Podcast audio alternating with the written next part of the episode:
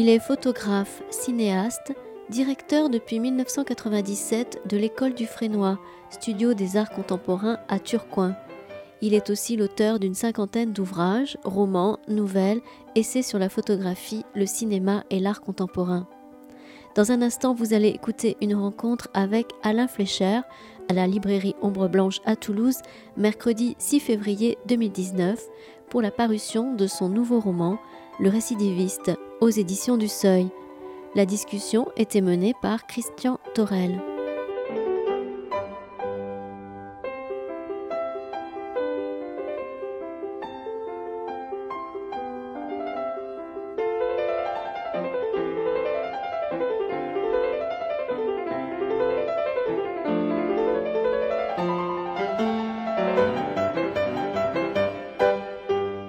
Je suis très, très heureux de te retrouver. Ça fait, on disait tout à l'heure, quelques années que je ne t'avais pas revu. Je crois qu'une des dernières fois, c'était, je pense, pour un colloque au Théâtre Garonne sur l'éphémère. Et, d'ailleurs, cette notion d'éphémère est, je crois, à l'œuvre dans tout ce que tu écris.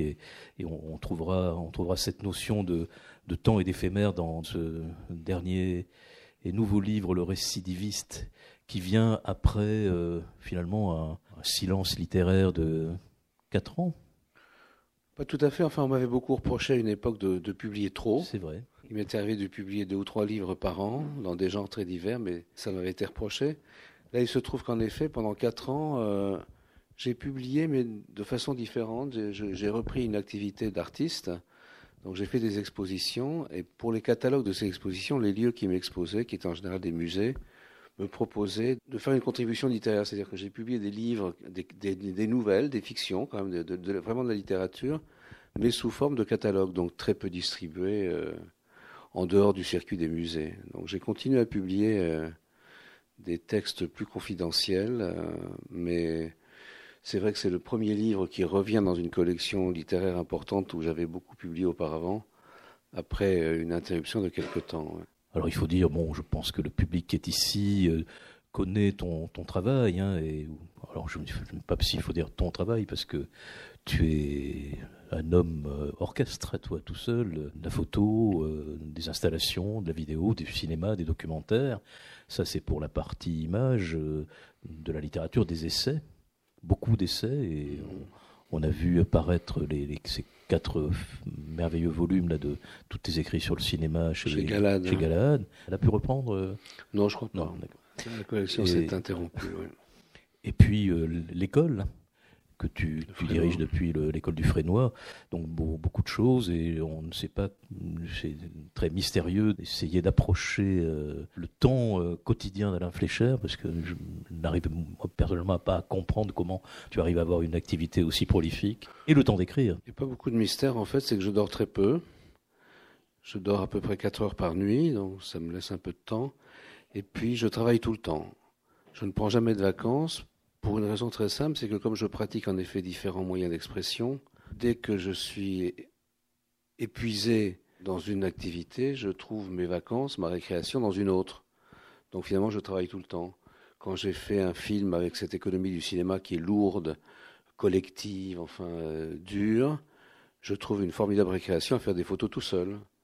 Et quand euh, le langage des images me semble insuffisant, je me précipite dans la littérature et là je peux travailler euh, intensivement. En général, quand je travaille un livre, je, ne fais que ça quand même.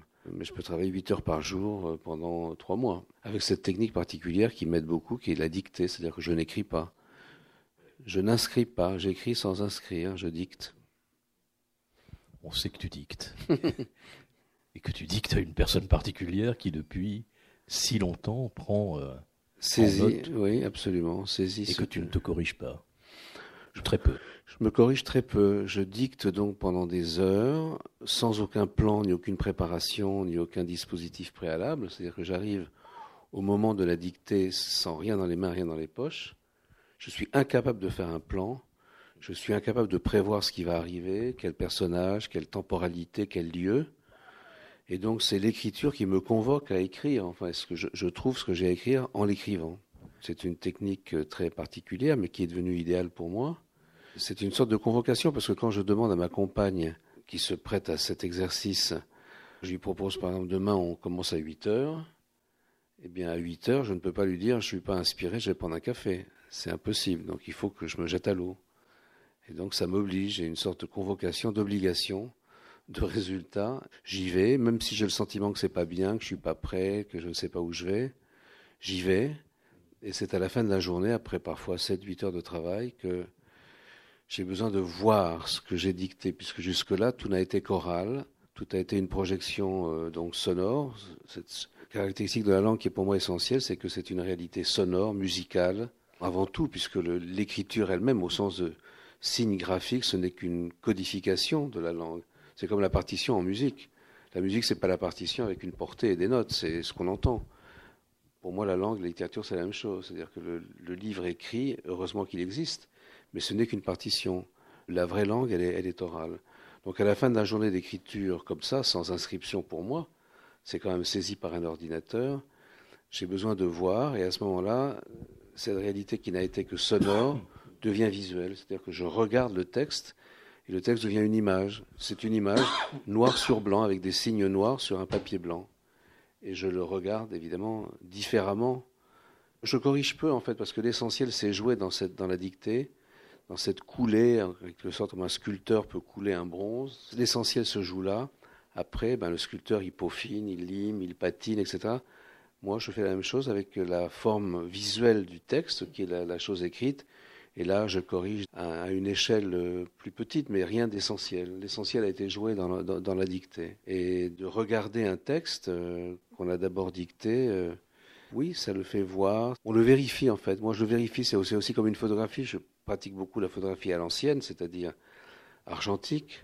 L'essentiel pour moi est au moment de la prise de vue, donc j'organise tout, le cadrage, la lumière, la mise en scène des, personnes ou des, objets ou des lieux. Et après, il y a le moment du laboratoire où, l'image apparaît.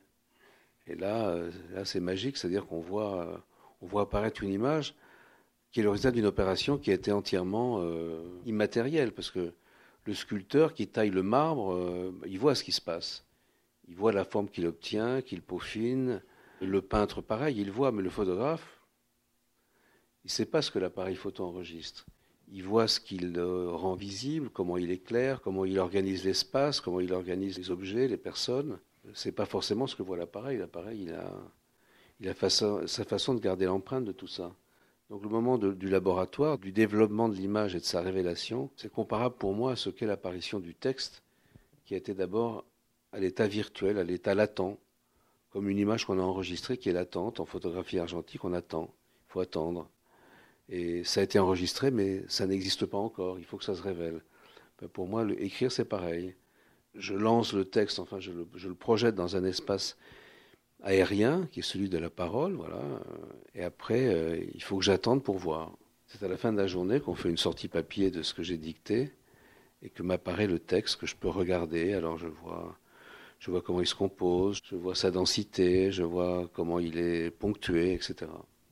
On va bientôt arriver vers le récidiviste, mais de fait, euh, on retrouve dans le récidiviste, et peut-être plus encore, il y, a, quelque chose d'un peu de livre-somme dans, dans ce livre, peut-être on en parlera au cours de la conversation, euh, mais on retrouve cette dimension de flux que tu viens d'une certaine façon d'évoquer, de, de stream, hein, et tu, tu parlais du temps, des lieux, des personnages. Bon, effectivement, temps, lieu et personnages, mais en fait, la manière que tu as d'écrire et donc de convoquer le lecteur, une façon de ce lecteur de le, convoquer dans un flux qui n'appartient qu'à ton travail. Je crois qu'il n'y a rien de, comparable, il n'y a aucun travail de, romancier comparable de ce point de vue au, au tien. Je ne sais pas, j'imagine que je ne suis pas quand même le seul écrivain au monde à dicter ces textes. Je sais qu'il y en a eu. Stendhal a dicté La Chartreuse de Parme. C'était une autre époque, euh, il dictait dans d'autres conditions à quelqu'un qui donc saisissait euh, d'une façon manuelle. Euh, il avait sûrement un plan. Il avait un plan. C'est sûr qu'il avait un plan pour un livre comme ça. En plus de ça, je sais que Nietzsche a commencé à dicter quand sont apparues les machines à écrire. Là, il dictait donc à quelqu'un qui saisissait plus vite qu'à la main, puisque la machine à écrire, ça avait cet avantage. Mais aujourd'hui, non, j'ai croisé des écrivains, j'en fréquente quelques-uns, pas beaucoup je vis un peu hors milieu, hors milieu de la littérature, hors milieu du cinéma. Euh, je fausse un peu compagnie à tout le monde. Mais je n'ai pas eu l'occasion, en croisant des écrivains dans des colloques ou dans des conférences, de rencontrer quelqu'un qui partage cette technique. Pour moi, elle est, elle est devenue essentielle, je ne pourrais pas faire autrement aujourd'hui. Alors que j'ai commencé comme tout le monde, hein, tout seul, enfermé dans un bureau de travail, au silence, sans être dérangé, seul par rapport à ma feuille de papier, ma machine à écrire, à l'époque la vraie machine, c'est-à-dire le clavier, qui était pour moi euh, la suite du clavier euh, que j'avais utilisé en tant qu'étudiant de piano. J'avais étudié le piano très jeune. Et quand je suis entré au lycée, mon père a considéré qu'il fallait devenir sérieux, faire du grec et du latin et laisser tomber le piano. Donc il a vendu le piano. J'étais complètement coupé de la musique et euh, en échange, ma, mère m'a offert une machine à écrire.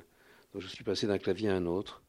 Il y a de vraies ressemblances entre la mécanique d'un piano et la, mécanique d'une machine à écrire. Il y, a des, il y, a des, touches, des tringles, des petits marteaux qui vont frapper. Alors le récidiviste, lui, est aussi pianiste, mais on ne va pas tout de suite euh, aborder ce personnage. Euh, en fait, le récidiviste, c'est aussi bien toi. Et, tout au long du, livre, il y a cette dimension de la récidive, du recommencement, euh, des retrouvailles. Euh, tu fais dire à un, personnage, oui, idéalement, il me semble que j'aimerais entraîner avec moi dans un mouvement collectif de retrouvailles, de retour en arrière, de nouveaux commencements, les êtres que j'ai connus, que j'ai aimés, et parmi eux ceux qui me sont chers encore, mais qui ont vieilli, qui ont changé, qui sont devenus des d'autres êtres. Enfin voilà, et il y a cette permanence du recommencement, de l'éternel recommencement dans tous tes livres et dans celui-là particulièrement.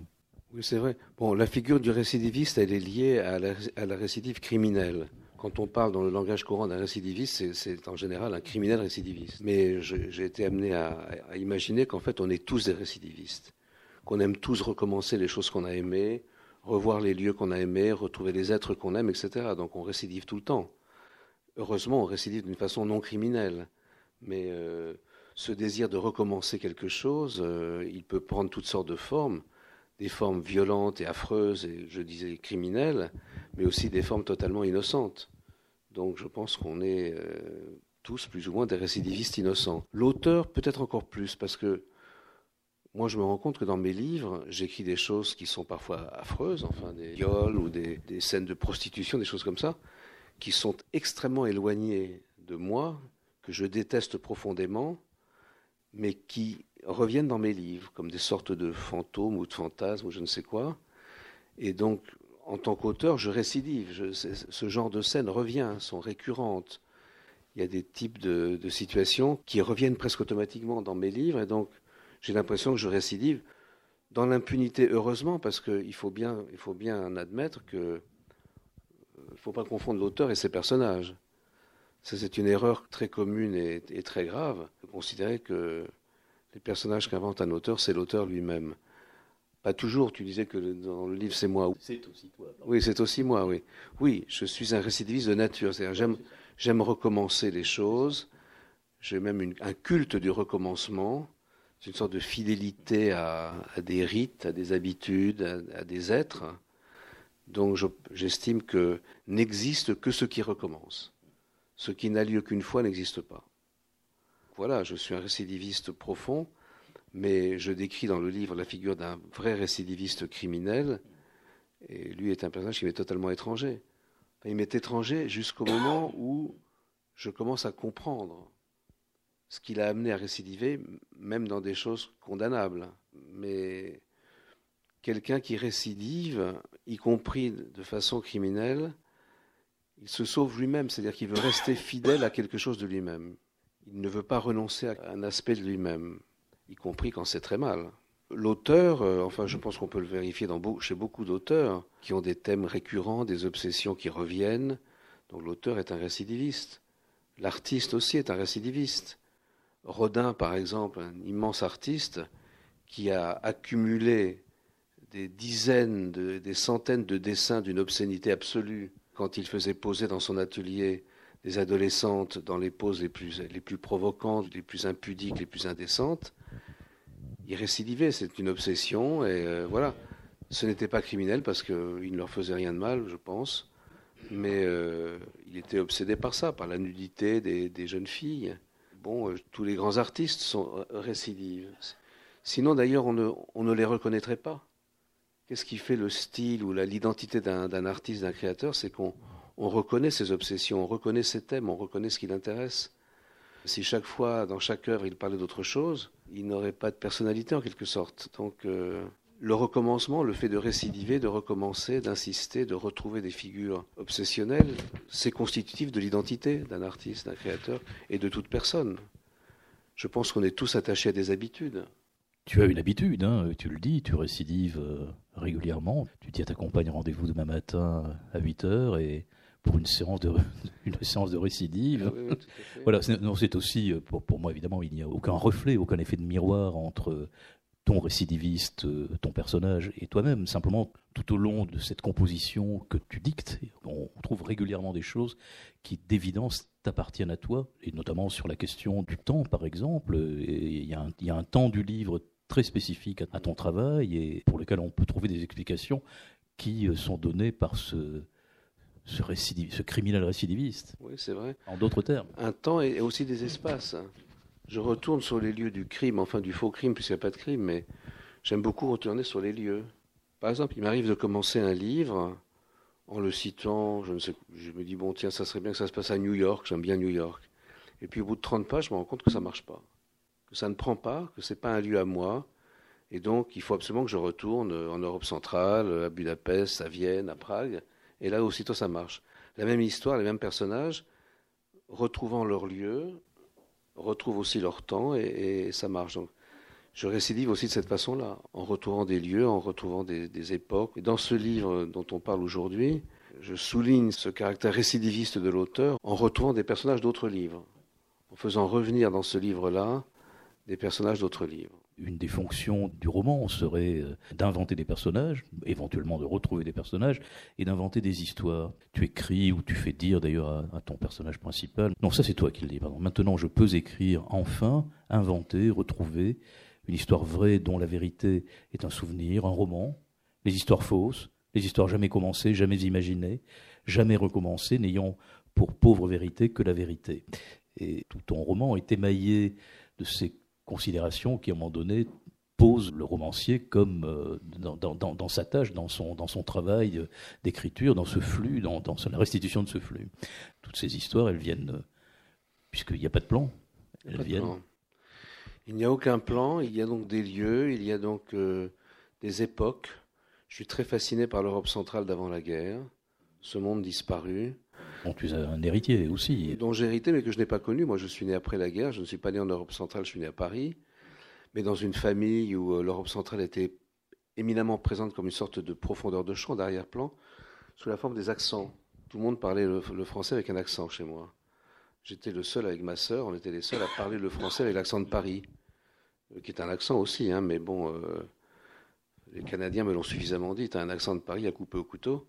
Et donc euh, la, présence de l'Europe centrale était là euh, sonore, effectivement, dans la langue. Et on revient à cette dimension essentiellement orale de la langue.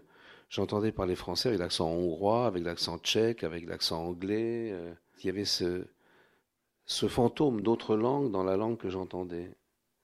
Donc ce monde était très présent de cette façon-là, de cette façon un peu spectrale ou fantomatique. Et euh, il continue de me fasciner. Donc, les histoires, euh, disons qu'il y a quand même au départ d'un livre, j'ai jamais de plan, jamais de construction préalable, jamais d'idée de ce qui va se passer, de qui va apparaître. J'ai à peine l'idée d'un personnage, d'une situation de départ, euh, et puis c'est tout. Parfois c'est un titre, parfois c'est, oui, un, mot, un point de départ. Très souvent, ce sont des idées anciennes c'est-à-dire que je réalise les livres à partir d'idées que j'ai eues 20 ans avant, 25 ans avant, puisque j'ai commencé à écrire tardivement. Alors que l'écriture était un projet premier dans mon enfance, je l'ai beaucoup différé parce que j'étais très impressionné par les grandes figures de la littérature qui me semblaient occuper le terrain d'une façon euh, incontournable et indépassable. Ceux que je cite toujours, c'est Kafka, Joyce, Proust, euh, Faulkner et quelques autres. Et euh, j'étais totalement euh, tétanisé par ça. Je me disais comment, voilà, comment écrire après ces auteurs-là? Donc j'ai mis, j'ai mis longtemps à m'y mettre et du coup euh, j'ai ruminé pendant des années sans passer à l'acte des sujets qui m'intéressaient, qui me passaient par la tête, mais sans les développer du tout. J'avais même pas écrit trois lignes. Hein. Parfois c'était juste une ligne, une idée. Et au moment de passer vraiment à l'acte, de me mettre à écrire, c'est là que j'ai, j'ai trouvé les livres mais à partir d'un affleurement extrêmement mince à la surface du, visible. Un peu, parfois, je compare l'écriture aussi à, l'activité de l'archéologue. L'archéologue, euh, il soupçonne que sur tel site, il y a quelque chose en dessous. Alors, il, affleure un petit bout de ruine, un mur, un, je ne sais quoi, puis il gratte. Et là, il, il découvre le site complet. Moi, ça se passe un peu comme ça quand j'écris, c'est-à-dire que je soupçonne qu'il y a quelque chose quelque part. J'ai un, voilà, un début de sujet, et puis il faut écrire, il faut gratter pour faire apparaître le site, c'est-à-dire le roman complet. Alors tu, viens de prononcer deux mots, euh, spectral, fantomatique. Il y a, on, en viendra à un moment donné aussi au personnage, et il y a une espèce de, double chose un peu paradoxale. Il y a il y a du fantomatique et du spectral, et puis il y a aussi euh, quelque chose de profondément incarné, notamment par la jeune fille euh, Dora, mais ça le verra après. Pour le moment, je reviens encore sur ces deux termes de, spectral et de fantomatique, parce que et les personnages et même les lieux ont, cette caractéristique de spectral et de fantomatique, et que évidemment ça nous ramène à des lectures euh, probablement de, romans de langue allemande ou de langue d'Europe centrale des années 30, 40, et notamment, évidemment, ou des années 20, à Kafka que tu citais, mais à d'autres, hein, de ces de voyages au pays des... Ungar que tu as publié. Hermann Ungar, par exemple, oui, absolument, ou des voyages, ces voyages au pays des morts, hein, mhm. Qui étaient très prisés euh, dans, la langue allemande euh, avant la guerre. Mhm. Et hum, quand on lit avec à la fois bonheur et angoisse ce récidiviste, on a des images et évidemment aussi euh, les images de notre propre mémoire. Je n'arrivais pas à me sortir, par exemple, de la, de la mémoire du film de Bergman, Les fraises sauvages. il y a quelque chose à la fois dans l'usage du temps dans ce film, et puis dans l'usage du rêve, et de la restitution justement du fantomatique et du spectral, et à la fois aussi du, vrai souvenir, il y a quelque chose du même ordre que dans ton roman. Ben, c'est un film qui m'a en effet beaucoup marqué, c'est un des films qui m'a même définitivement marqué dans ma jeunesse de cinéphile. J'ai appris le cinéma parce que j'ai fait beaucoup de films, mais j'ai appris le cinéma en voyant des films. Je ne suis pas allé dans une école de cinéma, mais j'allais à la cinémathèque euh, plusieurs fois par semaine, et Les Fraises Sauvages, ça a été un des, un des grands moments. Ce que je pourrais encore ajouter sur cette histoire des sujets qui apparaissent alors que le livre n'est pas encore là, il m'arrive souvent de partir d'un sujet comme je l'avais prévu, disons que ce thème qui m'est apparu il y a 10, 20 ans, 25 ans, et puis d'écrire le livre, et que le livre ne ressemble pas à ce que j'imaginais. Que le livre finalement auquel j'aboutis après m'être euh, jeté à l'eau, après être passé à l'acte, n'est pas celui que j'avais pensé écrire. Donc ça m'a entraîné ailleurs. L'écriture, à partir de ce mince point de départ, m'a entraîné ailleurs, et j'ai l'impression que finalement, je n'ai pas écrit le livre que je voulais écrire, que, ce livre-là reste à écrire. Par exemple, dans le cas du récidiviste, l'idée de départ était très simple. Elle a à voir avec la récidive, mais pas tout à fait. C'est que nous sommes des êtres différents. Si je regarde une photo de moi à l'âge de 10 ans, cet être n'existe plus. Cet être, il est mort. Je ne suis pas cet être-là. Quelque chose me relie à lui, peut-être, hein, c'est incontestable, mais ce n'est plus moi. Quand je regarde une photo de moi à 30 ans, c'est pareil, ce n'est plus moi. Donc ce, ce garçon ou ce monsieur que je vois n'est plus moi. Cet être, il, est mort. Donc, je suis parti sur l'idée qu'on laisse derrière soi d'autres que celui qu'on devient. Je suis parti de l'idée que le narrateur, qui a 47 ans, si je me souviens bien dans le livre, il a laissé derrière lui celui qu'il était au moment de son premier amour, quand il a retrouvé une jeune fille en Moravie, dans la ville de Brno. Et que donc, cet épisode de sa vie existe toujours. Donc il y a une bulle qui s'est créée, où celui qu'il était à cet âge-là, vers 20 ans, est toujours là. C'est un autre qui est toujours là, qui continue à revivre sans fin, en boucle, cet épisode de sa jeunesse, qu'il a abandonné en fait. Il, a abandonné cet autre qu'il a été à un moment de sa vie et lui, il est passé autre chose. Donc ça, c'était le point de départ. Cette idée qu'on laisse derrière soi des êtres qu'on n'est plus, qu'on finit par ne plus être, desquels on finit par se séparer, mais qui ayant été ne peuvent plus ne pas avoir été. C'était ça le point de départ. Donc c'est comme ça d'ailleurs que le livre commence. Il commence par l'évocation de ça. Ce personnage se retrouve par hasard, fortuitement, dans cette ville où a eu lieu un épisode important de sa jeunesse, son premier amour. Il arrive par hasard, du fait d'une petite panne de la voiture alors qu'il se rend à Budapest et qu'il traverse l'Europe centrale. Il s'arrête dans cette ville de Brno. Et là, il voit passer dans la rue celui qu'il était. C'est pas un fantôme, c'est pas un autre, c'est vraiment lui. Lui un autre âge, donc celui qui, celui qu'il n'est plus, mais qu'il a laissé là. C'est pas parce qu'il n'est plus là que cet être a cessé d'exister. Donc c'est parti de ça, et vous voyez qu'en fait, après, le thème de la récidive, il est, il est loin quand même. Enfin, il faut créer euh, un lien entre ces deux sujets, c'est-à-dire le sujet des êtres qu'on laisse derrière soi et qu'on cesse d'être parce que en vieillissant, on devient un autre, et l'idée de celui qui recommence toujours. Alors il y a un lien entre ces deux idées, mais finalement, euh, je suis souvent amené à écrire un autre livre que celui que j'imagine à partir d'un point de départ très ténu cette manière de travailler la question du double, et notamment au début du livre. Hein. Après, euh, finalement, euh, la question du double, on s'en éloigne un peu au fur et à mesure de la lecture. Est-ce qu'elle ne se nourrit pas de ton travail de photographe? Et on va retrouver à nouveau la question spectrale, fantomatique, ce que Roland Barthes écrivait aussi dans La Chambre claire, et où cette manière pour des photographes du, début de la photographie, enfin de l'histoire de la photographie, de vouloir euh, arrêter des mouvements, euh, de décomposer. À un moment donné, quand on lit le début de ton livre, on a l'impression qu'il y a aussi euh, ce regard sur ces marais, je crois, ou oui, My Bridge, c'est ça My Bridge, et puis, puis je j'ai même pensé à Duchamp, mm. à la mariée qui descend l'escalier. Alors j'ai tendance à dire, un peu au contraire, que je suis des êtres totalement différents selon que je suis un photographe, un cinéaste ou un écrivain. Et même que l'écrivain que je suis peut très bien ne pas aimer les films que je fais. Ou que le, cinéaste que je suis peut très bien ne pas aimer les photos que je fais. Donc vraiment être des individus différents selon qu'on est dans un langage ou dans un autre. Et avec cette impression que je dis des choses très différentes. C'est-à-dire que la photographie me permet de dire des choses que je ne peux pas dire avec l'écriture que le cinéma, même chose, me permet de dire, des choses très différentes de ce que je peux dire en littérature, en photographie. Néanmoins, il est certain qu'il y a des passerelles et que j'hérite, que chaque discipline hérite de quelque chose et que peut-être que la photographie que je fais a l'accent de la littérature ou que la littérature que je fais peut avoir de temps en temps des accents de photographie. Mais pour revenir très plus précisément à ce que tu dis, la photographie pour moi c'est vrai qu'elle est liée au thème de la revenance. C'est-à-dire que contrairement à un artiste qui m'est très cher, qui est très proche, qui est Christian Boltanski, qui voit dans la photographie un lien absolument euh, ineffaçable à la mort, puisque lui, il considère que toute image photographique est la trace de quelque chose qui, l'instant d'après la prise de vue, a déjà disparu. Vous photographiez quelqu'un qui passe dans la rue, l'instant d'après, ce quelqu'un n'est plus là, il est déjà ailleurs. Euh, donc c'est vrai que la photographie a ce lien, à quelque chose qui déjà n'existe plus l'instant d'après le moment où elle est prise. Mais moi, c'est pas ça tellement qui m'intéresse, c'est son pouvoir de revenance. Faire revenir les êtres, faire devenir les choses, les reconvoquer à la surface du visible.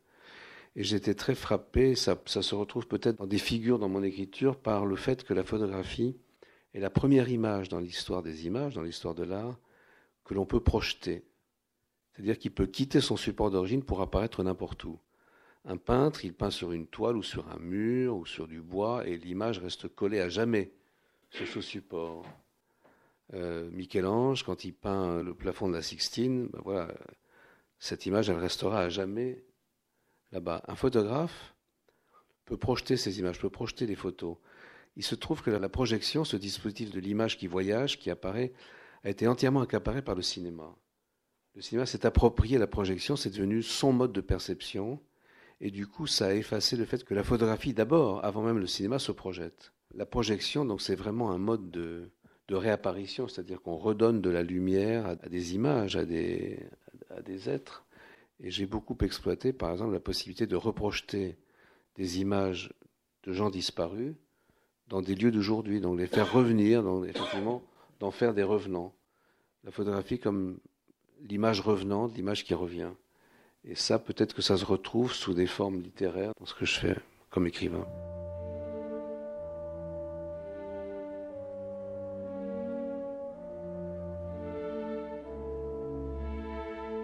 Vous écoutez Alain Fléchère, romancier, essayiste, cinéaste et photographe, lors de sa venue à la librairie Ombre Blanche, mercredi 6 février 2019, pour la présentation de son roman Le récidiviste aux éditions du Seuil.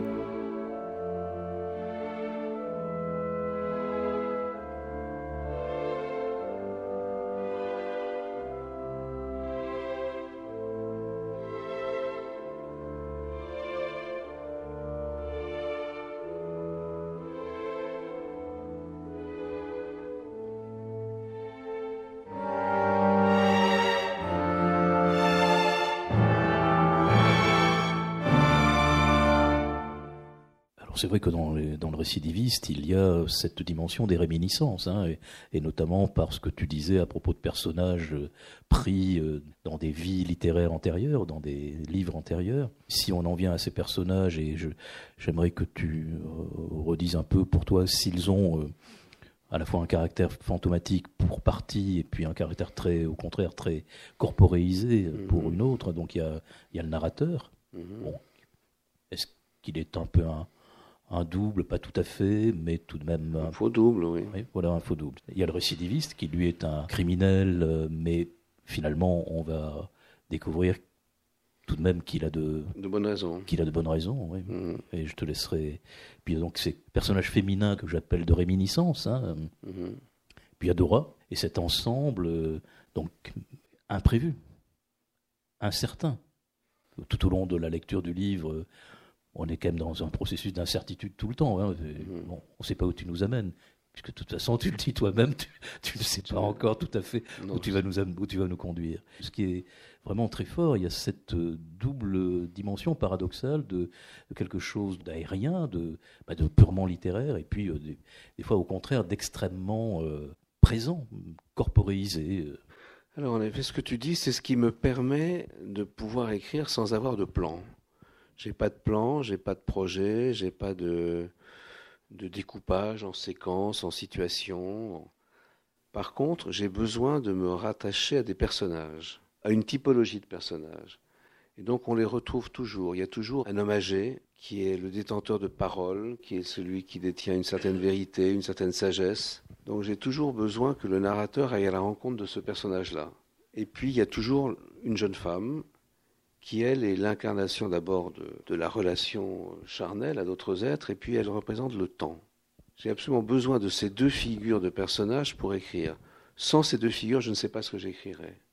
Et donc, il y en a un qui est euh, le personnage du vieux sage, ou en l'occurrence un vieux criminel, mais qui s'avère être un vieux sage, détenteur d'un savoir, d'une vérité, euh, d'un message, d'une philosophie et puis euh, le personnage de jeune femme qui, qui, incarne le rapport à la vie, à la sexualité, au plaisir euh, et, au temps. Et les deux canons aussi d'un art abstrait, parce que les deux sont musiciens. Les deux sont Les deux sont musiciens. Oui, tout à fait. Ah alors la musique est pour moi une chose extrêmement importante. Je n'avais pas du tout prévu de faire une œuvre romanesque qui serait à ce point marquée par les thèmes musicaux.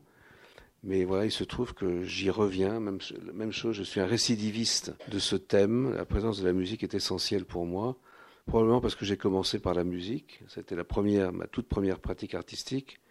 J'ai fait du piano à l'âge de 5 ans avec Marguerite Long, qui était une grande pianiste à l'époque.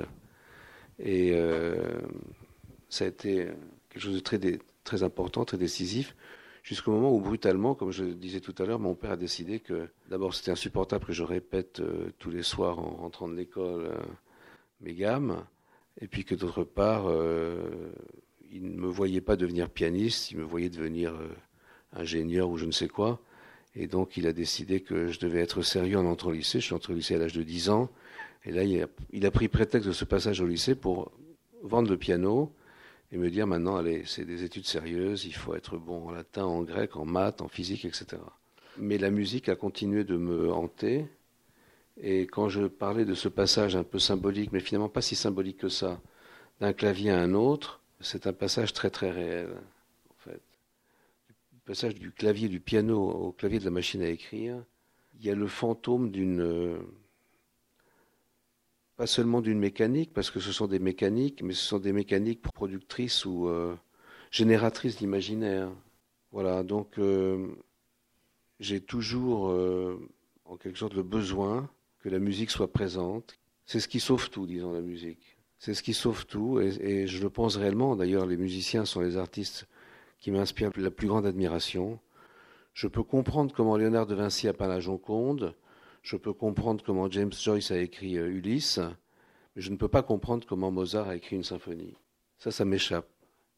C'est-à-dire, je n'arrive pas à imaginer le cerveau, la méthode, la technique, ce qui se passe dans la tête d'un très grand compositeur, comment il peut passer d'une chose mentale comme ça à écrire des notes euh, laborieusement, parce que ça prend du temps. Euh. C'est un mystère absolu pour moi, la musique. Donc j'ai une admiration éperdue pour les musiciens. J'ai besoin de rendre hommage à la musique dans tout ce que je fais. Ce personnage de criminel récidiviste qui donne euh, ce titre à, ton livre, bien que, on va dire, ce soit un titre générique, le récidiviste. ce personnage, donc, lui, il a cette capacité d'abstraction mhm. avec ce métier qu'il a, qu'il a fait, hein, pianiste puis violoniste. Bon. Et hum, au début du livre, on sent qu'il y a quelque chose pour euh, compter, raconter, euh, et je veux justement évoquer cette question de la récidive, dans laquelle il, il avance pas à pas avec le narrateur. Il y a quelque chose de très abstrait justement, quelque chose de mental, alors même que, et on ne va pas raconter le livre, ce serait vraiment dommage, il faut découvrir, euh, on va dire, ces raisons qui l'ont conduit. Il y a quelque chose finalement de, lié à, cette histoire qui t'obsède, hein, mhm. pour le dire rapidement. Ça, c'était au préalable ou pareil, c'est venu Non, c'est venu, euh, c'est venu en écrivant. Non, vraiment, c'est venu en écrivant. Au préalable, il n'y avait que ce que j'ai dit tout à l'heure, cette idée que nous laissons tous derrière nous des êtres qui n'existent plus, parce qu'on est devenus très différents. Voilà, ces êtres, ce n'est plus nous. Quand on a 50 ans, on n'est plus celui qu'on était à 20 ans, donc on est devenus d'autres êtres. Et ces êtres-là, je veux croire qu'ils continuent d'exister, c'est-à-dire qu'ils ne sont pas morts en même temps qu'ils vieillissaient. Ils subsistent, ils persistent. Donc ça, c'était l'idée de départ, et c'était la seule avec aussi ce sentiment que j'ai effectivement d'être quelqu'un qui aime toujours recommencer. J'ai besoin de recommencer les choses avec les gens que j'aime. C'est comme des rites ou des rituels. Hein. voilà, c'est la célébration de quelque chose. J'en ai besoin et j'ai le sentiment que ce qui ne se répète pas, que ce qui ne recommence pas, se perd. Il faut recommencer, il faut répéter, il faut insister pour que quelque chose existe vraiment. C'est tout ce que j'avais euh, comme réserve pour écrire le livre. Et après, je n'ai pas pu éviter de prendre en considération la figure du récidiviste criminel, c'est-à-dire l'usage majeur de ce mot aujourd'hui. Et j'ai d'ailleurs, je me suis informé sur euh, les grandes figures de criminels récidivistes. Il y en a d'abominables, à commencer par Landru, mais il y en a, il y en a eu d'encore bien pire. Si on regarde les archives criminelles, encore récemment, il y a un docteur anglais qu'on soupçonne d'avoir tué 400 personnes. Tu n'en as rien, comme on dit, d'un serial killer, hein, ton personnage. Non, non, non, ça, absolument, c'est pas un serial killer du tout. Donc, euh, je n'ai pas évité cette acception du terme, mais euh, plus profondément, ce que je cherche à analyser, c'est comment ce besoin de recommencer, il est à la fois légitime, il est très largement partagé par tout le monde, et il peut prendre des formes tout d'un coup euh, terribles, criminelles, mais J'en viens à défendre quelque chose que foncièrement j'ai pas envie de défendre, c'est que même le criminel crapuleux a des raisons existentielles de, de ses actes. C'est-à-dire qu'il défend quelque chose de lui-même qu'il ne veut pas perdre. C'est affreux, hein. c'est une thèse que je répugne à, considérer, mais qui me semble fondamentalement vraie. Dans le cours du livre, comme on n'arrive pas très bien à saisir de, de, quoi ont procédé ces crimes, on ne peut pas ne pas penser à un moment donné à de la gratuité ou revenir à des penseurs du crime, à Lassner ou à, ou à Thomas de Quincy. Tout à fait, oui. On peut évidemment euh, faire l'analyse et la théorie du crime. Je ne suis pas très familier de ça, mais euh, les auteurs que tu dis, effectivement, se sont beaucoup penchés sur ça. En tout cas, ça n'est pas ça. Non, ça n'est pas ça. Non, ça n'est pas ça. En fait, si on essaie de résumer le livre, il y a un, personnage qui a cette euh, propension à aimer recommencer, à retrouver des choses qu'il a vécues, à revivre, en fait, l'éternel retour en quelque sorte, qui va à la rencontre d'un vrai récidiviste criminel pour en faire un roman. Donc c'est ça le mouvement du livre. Donc un récidiviste innocent, je dirais, qui va à la rencontre d'un récidiviste pas innocent du tout, pour savoir comment ça marche, pour savoir quel est le ressort de la récidive, y compris la récidive criminelle. Et ce récidiviste criminel qu'il rencontre, alors qu'il a déjà fait 25 ans de prison, qu'il a été libéré, qui est un ancien professeur de piano qui se consacre maintenant au violon, on découvre tout à fait à la fin du livre, quand il se confie en fait par une lettre qu'il écrit à celui qui est venu l'interroger, qui a été amené à récidiver, mais que tout s'explique, que tout s'explique, et de façon très acceptable, lui refusant que ça s'explique.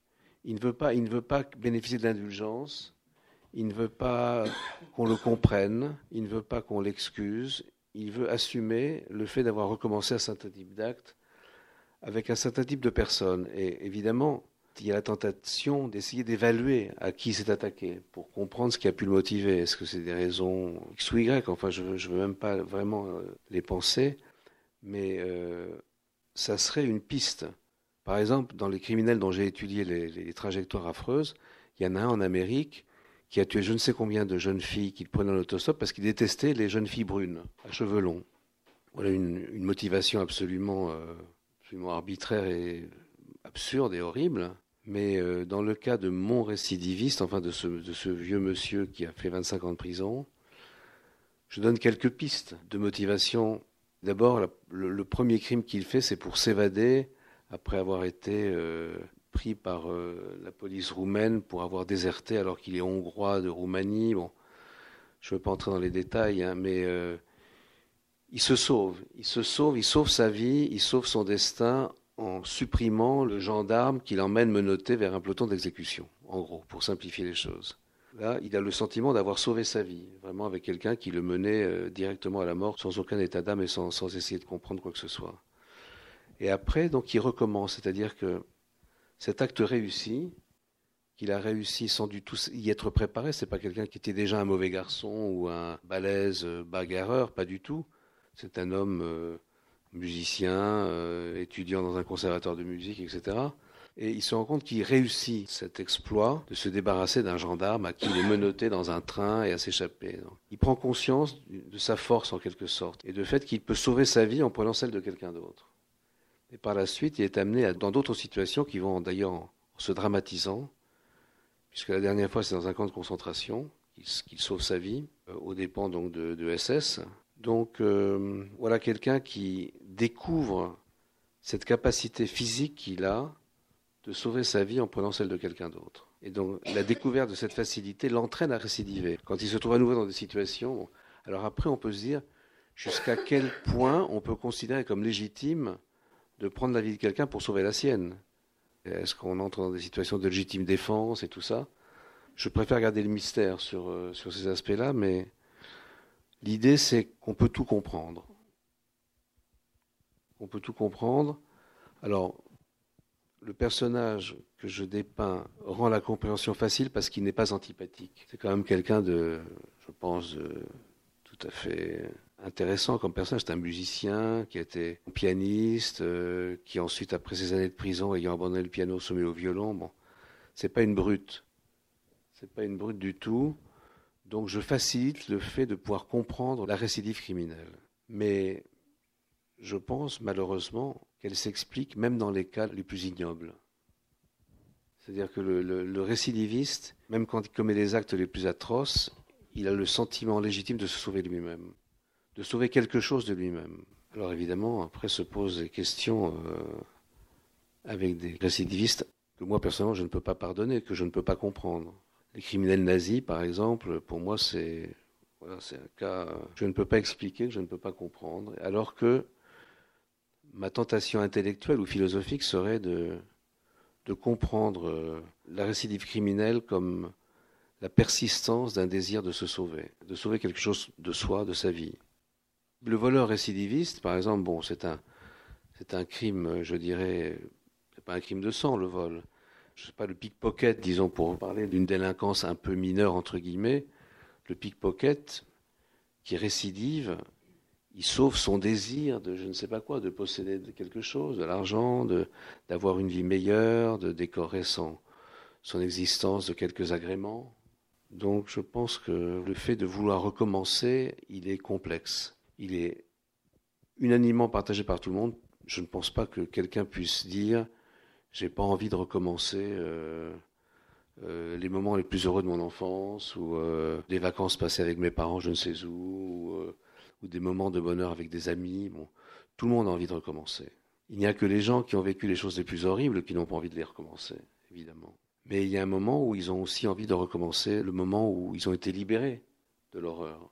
Donc, c'est un phénomène très complexe et très ancré dans nos psychismes. Enfin, l'éternel retour, c'est un mythe euh, d'une force essentielle. Revenir, recommencer, retrouver les choses qui n'existent plus, qu'on a vécues, etc. Dans ce Budapest euh, un peu spectrale, un peu, on va dire, avec une, géographie tout à fait particulière, où les distances sont, des distances littéraires, hein, un peu compressées ou très éloignées. Non loin de là, il y a un peu le, le spectre aussi, ou le fantôme de, Franz Kafka, dont tu parlais tout à l'heure. J'ai l'impression que tu viens d'expliquer que euh, celui qui a pu euh, nous donner une œuvre dans laquelle, euh, pour partie, il y a cette obsession de la culpabilité, y compris par exemple dans la lettre au père, hein, ou particulièrement dans la lettre au père. Donc cette obsession de la culpabilité, finalement, et tu viens de le dire, la culpabilité qui peut-être, toi, est une chose qui peut t'inquiéter. Elle n'est pas du côté du criminel. En revanche, elle est du côté euh, du narrateur. Le narrateur ne peut pas ne pas se poser de questions de culpabilité lorsqu'il va user, abuser, point d'interrogation, du corps de la jeune Dora, qui se trouve d'ailleurs être une mineure. Oui, c'est ça. Oui, le narrateur, il est une sorte de coupable de naissance. Il est coupable avant d'avoir fait quoi que ce soit. Il est, il est toujours coupable. Il a ce sentiment de sa culpabilité euh, qui le poursuit. Il se dit toujours coupable de tout, en fait. Euh, je crois que c'est une chose, alors, Kafka en a admirablement parlé, oui. Il y a une essence de la culpabilité, c'est-à-dire qu'on peut naître coupable. Et en fait, on peut agir aussi dans la vie pour euh, justifier cette culpabilité qu'on a, qu'on a ressentie avant même d'avoir agi d'une façon, euh, façon coupable. Je pense qu'il y a des individus, des êtres qui euh, cherchent à se rendre coupables, inconsciemment évidemment, cherchent à se rendre coupables de ce dont ils se sont vus coupables dans l'abstrait, avant même d'avoir eu l'occasion d'être coupables.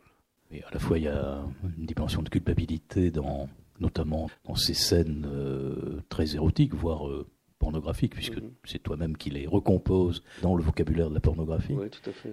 Mais il y a aussi euh, une extrême jouissance hein, de, de, ton narrateur.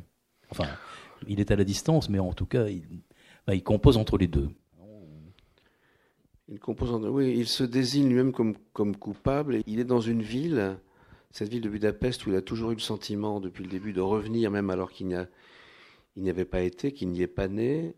Dès qu'il a découvert cette ville, tardivement, il avait eu l'impression d'y revenir. Donc c'est une ville qui était d'avance une ville accueillante, familière. Euh, Donc il a cette expérience de cette ville. Et là, pour la première fois, dans cette ville où il avait toujours l'impression d'être de retour, il a l'impression de ne, plus la reconnaître et d'être face à une, d'être dans une ville ennemie, d'être face à des êtres hostiles qu'il ne reconnaît pas comme, comme ses proches. Donc, euh, il se voit coupable face à des gens qui ne sont plus euh, les amis qu'il pensait retrouver et qu'il euh, désigne comme, comme, coupable. Alors, bon, ça a peut-être euh, rapport avec cette période où la Hongrie est devenue, euh, vers la fin des années 40, enfin pas des 40, vers la fin de la guerre, c'est-à-dire en 44, une ville euh, très violemment antisémite qui a envoyé à Auschwitz 400 000 euh, juifs hongrois, qui brutalement d'un jour à l'autre, alors qu'ils étaient dans un pays qu'ils adoraient,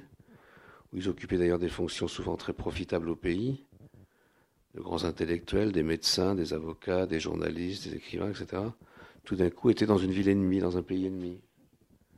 Et donc, ils étaient coupables. Ils ne savaient pas de quoi, mais ils étaient coupables. C'est une chose que raconte admirablement Imre Kertész, qui peu à peu, euh, il ne sait pas de ce qu'on lui reproche. Euh, il est embarqué, ça prend des formes d'abord absolument euh, banales. Un petit rafle, on les met dans un autobus, ils vont dans une usine pour travailler, puis enfin, vous connaissez le livre. Puis peu à peu, bon, ça se termine effectivement à Auschwitz. Voilà, donc une culpabilité latente, virtuelle, euh, insidieuse, incertaine, mais qui est là. C'est peut-être un petit peu cette thématique qui intervient vers la fin du livre. Mais dans les scènes que tu évoques, il y a des scènes effectivement très érotiques, où je pose même la question du langage de l'érotisme. La littérature érotique que moi j'ai pratiquée, elle est métaphorique. Et d'ailleurs, c'est celle qui me semble la plus troublante, réellement, la métaphore.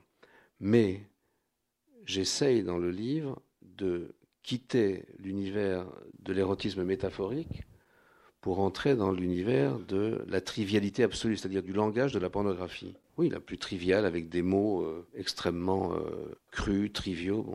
La question se pose vraiment pour moi de savoir où est la vérité. Est-ce que pour parler de la, relation sexuelle, du plaisir sexuel, c'est la métaphore qui a raison ou si c'est le, langage de la, de la pornographie? Et en tout cas, euh, ça aussi, évidemment, ça renvoie à la question de la culpabilité. Parce que quand on est dans la métaphore, on est relativement innocent. Quand on est dans la crudité de la pornographie, on ne l'est plus. Pour décrire les mêmes actes. Serait-ce là que le narrateur a quelque chose d'un double possible, euh, incertain de, de l'auteur lui-même, peut-être? Pas sûr. Encore l'incertitude alors Pas sûr. Disons que ce personnage m'est familier. Ce n'est pas moi. La question que je me pose, c'est est-ce que j'aimerais être lui? Et à ça, je ne suis pas sûr de pouvoir vraiment répondre. C'est sûr que c'est pas moi. Tu poses des questions que tu te poses aussi. Oui, oui, bien sûr.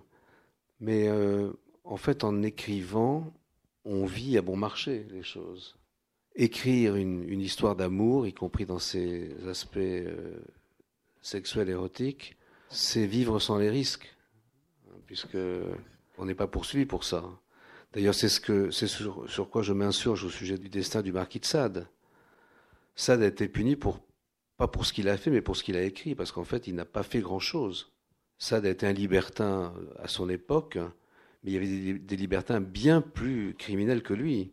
Il y a eu des grands, seigneurs qui faisaient des orgies avec des meurtres, etc. Et eux, ils étaient impunis. Sade était un petit, un petit aristocrate euh, de province, provençal, et en fait, on ne l'a pas du tout puni pour ce qu'il a fait, parce que ce qu'il a fait, c'était, oui, voilà, euh, ce que justement dans le langage vulgaire d'aujourd'hui, on appelle des partouzes. Il a fait des choses comme ça, des orgies domestiques, mais il n'y avait pas de crime de sang, il n'y avait pas de... Ce pour quoi on l'a puni, c'est pour euh, les 120 journées de Sodome, ou, c'est-à-dire pour, pour sa littérature. Et parce qu'il, euh, dans, dans cette vie un peu de débauché, de libertin, il portait ombrage à l'honneur de la famille de sa femme. On ne peut pas punir quelqu'un, c'est ce qu'on appelle le crime d'opinion. On ne peut pas punir quelqu'un pour avoir écrit quelque chose, même quelque chose d'horrible. Évidemment que je suis convaincu que Sade n'aurait jamais réalisé le dixième de ce qu'il décrit dans ses livres les plus affreux, que d'ailleurs moi j'arrive même pas à lire tellement ça me glace. Mais oui, en décrivant un personnage, on part de soi quand même, c'est évident, mais on se projette au-delà de soi, pour mieux répondre à ta question. Donc ce narrateur, ce n'est pas moi, mais ça part quand même de moi. C'est incontestable. D'ailleurs, ma compagne à qui je dicte les livres, quand elle me voit arriver à ce genre de scène, elle commence à tiquer. Elle me dit, bon, je te vois venir. C'est-à-dire qu'elle voit venir des scènes récurrentes. Bon, elle les réprouve pas, hein, mais bon, ça l'amuse. Elle me dit, bon, ça y est, il en vient à, à ses fantasmes. Voilà, donc on se projette toujours à partir de soi. L'expérience qu'on a, c'est l'expérience de notre propre vie. La connaissance qu'on a d'un être, c'est d'abord de soi. Qu'est-ce qu'un être humain? Ben, C'est d'abord soi. Bon, après, il y a ceux qu'on a connus, évidemment, et qui aident beaucoup à compléter la connaissance de ce qu'est un être humain. Il faut s'intéresser aux autres, forcément. Mais à partir de ça, on se projette ailleurs. On se projette dans quoi?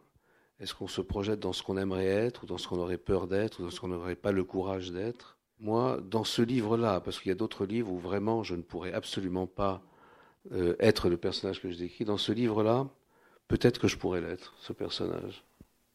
Peut-être. Bon, ben merci d'avoir eu la patience.